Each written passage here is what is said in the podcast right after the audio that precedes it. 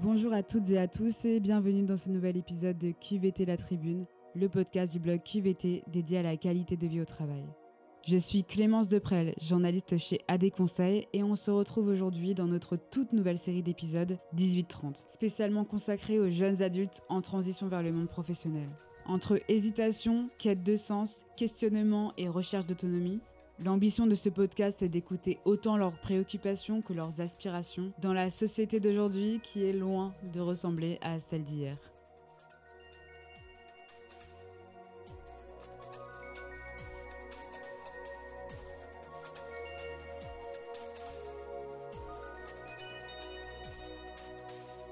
Restauration, des métiers pas assez attractifs, c'est en tout cas la constatation que s'est faite Agathe. Après 4 ans dans la restauration en tant que serveuse, elle a décidé de démissionner. Et ce n'est pas du tout la seule dans cette situation. En mai 2022, 250 000 postes étaient à pourvoir dans l'hôtellerie-restauration. Cette vague de démissions s'explique en grande partie par le confinement qui a particulièrement touché le secteur. Avec le chômage partiel imposé par la situation sanitaire, ils ont pris du temps. Loin des rythmes effrénés liés notamment aux coupures, pour un salaire dérisoire, ils ont alors pensé à une reconversion professionnelle. Bonjour, je m'appelle Agathe, j'ai 24 ans et j'ai récemment quitté mon emploi dans la restauration. Euh, j'étais maître d'hôtel. Pourquoi j'ai quitté mon travail? Parce que euh, les amplitudes horaires euh, c'était énorme. On n'était pas payé des heures supplémentaires et des heures, des amplitudes horaires qui sont pas légales. On faisait plus de 11 heures par jour sans les 10 heures de battement après aussi, tout ça. Alors on n'acceptait pas que ce soit pas légal, simplement euh, avant j'étais chef de rang, après j'ai évolué du coup au poste de, maître d'hôtel, donc j'avais plus de responsabilités, donc je me suis impliquée dans l'entreprise pour changer ça, justement pour que les heures supplémentaires soient déclarées et payées quand euh, c'était possible pour le patron, on va dire. Euh, également, au niveau des amplitudes horaires, j'en ai parlé. Du coup, ils ont embauché du personnel, par exemple, le matin pour faire la terrasse. Il n'empêche qu'on finissait toujours très tard et, et, on faisait toujours plus de 11 heures de, de travail, quoi l'inspection du travail qui aurait pu régler ce problème.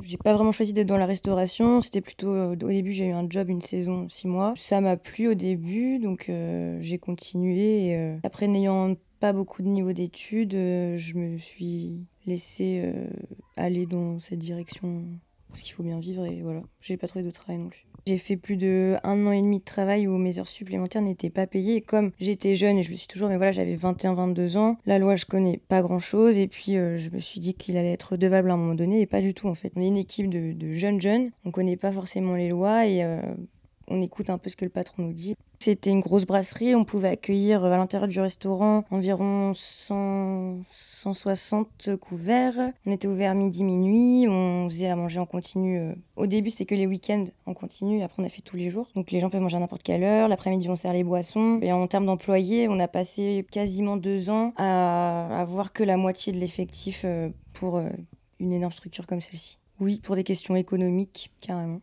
Ce qui tirait toujours sur sur les employés déjà présents. Mon rapport avec la hiérarchie était assez compliqué. Mon patron n'était là que deux jours par semaine, sachant qu'entre cuisine et salle, on est en gros 20 employés, donc quand on veut le voir, on a que deux jours et il a autre chose à faire. Et en plus, euh, compliqué parce que il, te brosse dans le sens du poil. Si tu as un problème, tu vas lui en parler, il va te dire oui, oui, et, bah, rien ne change. Il faut batailler, batailler. Il fallait le voir toutes les semaines pour, que, pour avoir soit une augmentation, soit avoir ses heures supplémentaires payées.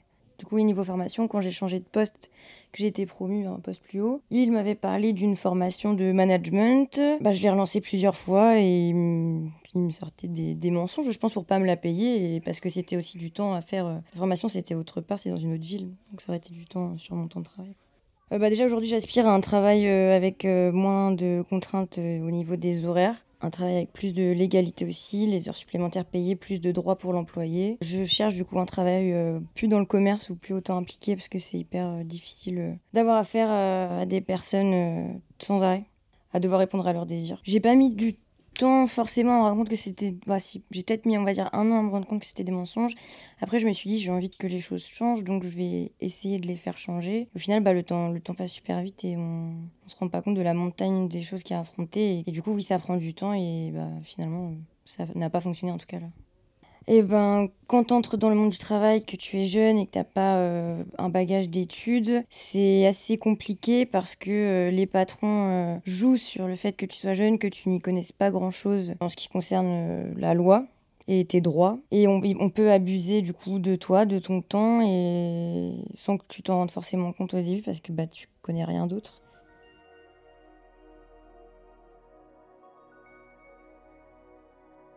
Vous venez d'écouter un épisode de QVT La Tribune. Merci de nous avoir suivis. Ce podcast a été réalisé par Clémence Deprel et vous a été proposé par le blog QVT, un média indépendant né d'une initiative financée par AD Conseil dans le cadre de ses engagements d'entreprise sociale et solidaire. Tous les épisodes sont à écouter et à réécouter sur le blog QVT bien sûr, mais également sur toutes les plateformes de streaming. À bientôt pour un nouvel épisode.